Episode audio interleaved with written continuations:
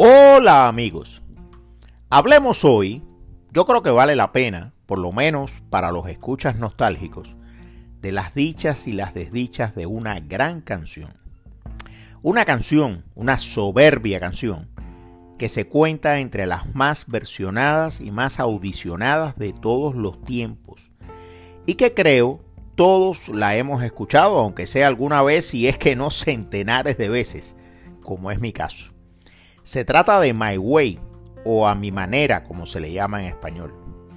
Aunque se ha grabado por centenares y quizás hasta por más de un millar de orquestas, instrumentistas, coros y cantantes a través de los años, aunque compite con Yesterday de Paul McCartney y con La Paloma de Sebastián Iradier para ser la creación musical más versionada y radiada de la historia aunque basta escuchar las tres o cuatro primeras notas para que sepamos enseguida de qué se trata, la canción My Way sigue y seguirá siendo para todos nosotros, y yo creo que para el resto del mundo, incluidos los asiáticos y los africanos, el gran tema que define el paso por la vida, y qué vida, del señor Frank Sinatra, o la voz, como a él le gustaba que lo llamaran. Eso, sin la menor duda, está grabado a fuego en la memoria y las nostalgias musicales, y yo diría que hasta en las extra musicales de tres generaciones. Pero, ¿cuántos saben que My Way, a mi manera, en castellano, es originalmente una pieza pop de relativamente poco éxito interpretada inicialmente por uno de los cantantes juveniles más reconocidos en Francia, su país natal, y en Europa de paso, y también uno de los más fatales de los años 60 y 70 del siglo XX. Pues sí, y para no hacer demasiado larga la historia de la autoría de My Way, vamos a describir sin mucho floreo su secuencia en el tiempo.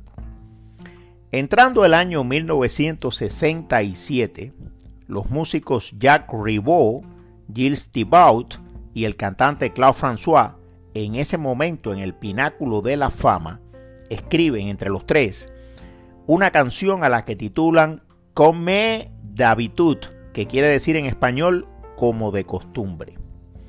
La pieza que habla del hastío de un matrimonio que se hunde en la rutina supuestamente una de las pasadas relaciones matrimoniales del propio cantante, vende, luego de su estreno, algo menos de 200.000 sencillos. Una cifra bastante buena. Para cualquier otro cantante sería una buena cifra. Pero es muy pobre la cifra para lo que vendía François de sus otros éxitos en ese momento. François, que está nadando en plata, echa a un lado la canción y casi que se olvida de ella. Podía haber sido el debut y la despedida de esa pieza. Y hubiera sido una gran pena, ¿eh? Pero no. El cantautor canadiense Paul Anka, por entonces un veinteañero disfrutando también de su fama muy bien ganada en el mundo juvenil. Caramba, qué lejos me queda ahora a mí el Big 15 y el, y el Big 21 de Polanca de mi temprana adolescencia. Pero bueno, Polanca, que está en París por razones de trabajo, escucha la canción en un concierto, le ve posibilidades para él mismo y se la compra a los autores por un dólar. Sí, sí, no ha oído mal, ¿no? Por un dólar. Y el 50% de los royalties en idioma inglés. Si es que alguna vez generara royalties. Cosa que los autores franceses no veían de ninguna manera en el horizonte no, no eran buenos eh, vislumbrando el futuro. ¿eh? Ninguno de ellos, incluyendo a Polanca, lo sabe en ese momento. Pero acaban de concretar uno de los mejores y más espectaculares negocios de la historia de la música popular y de cualquier otra música. Pues bien, entonces, ya con la partitura de la pieza sobre el piano, Polanca le escribe una letra inicial a la canción. Pero luego de cantarle a un estudio y escucharse a sí mismo, no queda satisfecho y la desecha. Comprende que su letra no funciona y que está realmente en cero. Todavía. Pasan unos meses y nada. Un tiempito después, está Polanca cantando en un show en Las Vegas y una noche los del grupo del Rat Pack, Frank Sinatra, Dean Martin y todos los demás que forman ese grupo de bebedores y borrachines, invitan a Polanca a darse unos tragos con ellos ya tarde en la noche. Frank Sinatra, que está allí por supuesto y conversa con Anka, un caballero de 53 años cargado de experiencias en ese tiempo, está pasando por un mal momento. Está amargado por la carencia de nuevas melodías de impacto, por la caída de sus ratings y sobre todo por el declive inevitable de sus muy maltratados años de carrera. Lo cierto es que está a punto de retirarse y espera tomar una decisión pronto. Pero, Eureka, Anka se da cuenta de lo que está pasando y esa misma madrugada en la penumbra de la habitación del hotel y con Sinatra en mente, escribe la letra definitiva de My Way y se la ofrece a Frank Sinatra en la tarde siguiente. Frank Sinatra dormía toda la mañana. ¿eh?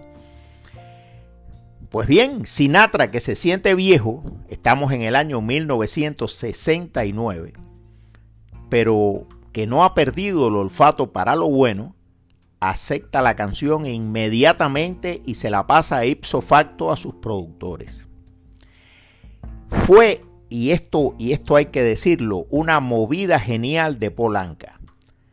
Estaba muy joven para cantar el mismo aquello. Es una canción que habla ya, como todos sabemos, del paso por la vida, etc. Pues Polanca estaba muy joven y comprende que Sinatra es el hombre idóneo para hacerla famosa y la vida le va a dar la razón a Polanca. ¿Y de qué manera?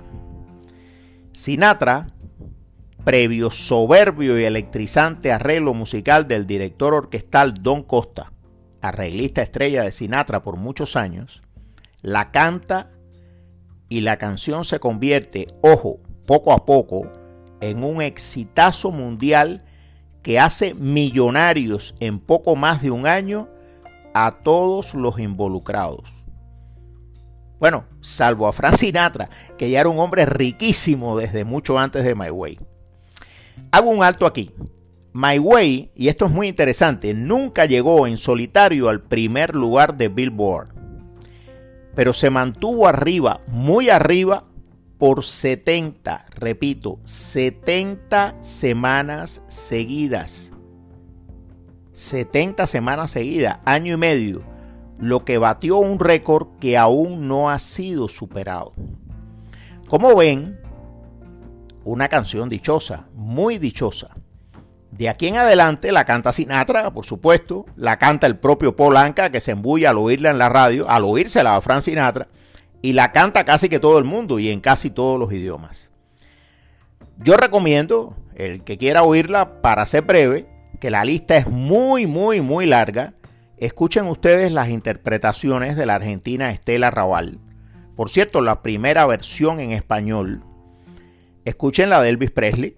Para mí es una versión magnífica, si no fuera por Sinatra, claro, que es inigualable.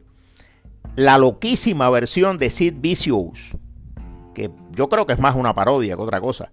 La de La Lupe, para mí una versión impresionante la de los Gypsy Kings, de verdad diferente, la muy buena de Arturo Sandoval a trompeta y la soberbia y crispante creación de Nina Simón, acompañada solo de piano y percusión y de su voz, claro, una voz que eriza los pelos. Esta, esta la recomiendo particularmente. Pero bueno, y si aquí todo es éxito, buena música y ganar mucha plata, ¿Por qué fue que hablé al principio de desdichas? Hasta aquí todo es dicha. Pues porque François, el cantante francés, coautor del original, ¿se acuerdan? No pudo disfrutar casi nada del éxito arrasador y de los beneficios de su pieza musical. A los 39 años de edad murió electrocutado colocando un bombillo en el baño de su apartamento con los pies descalzos.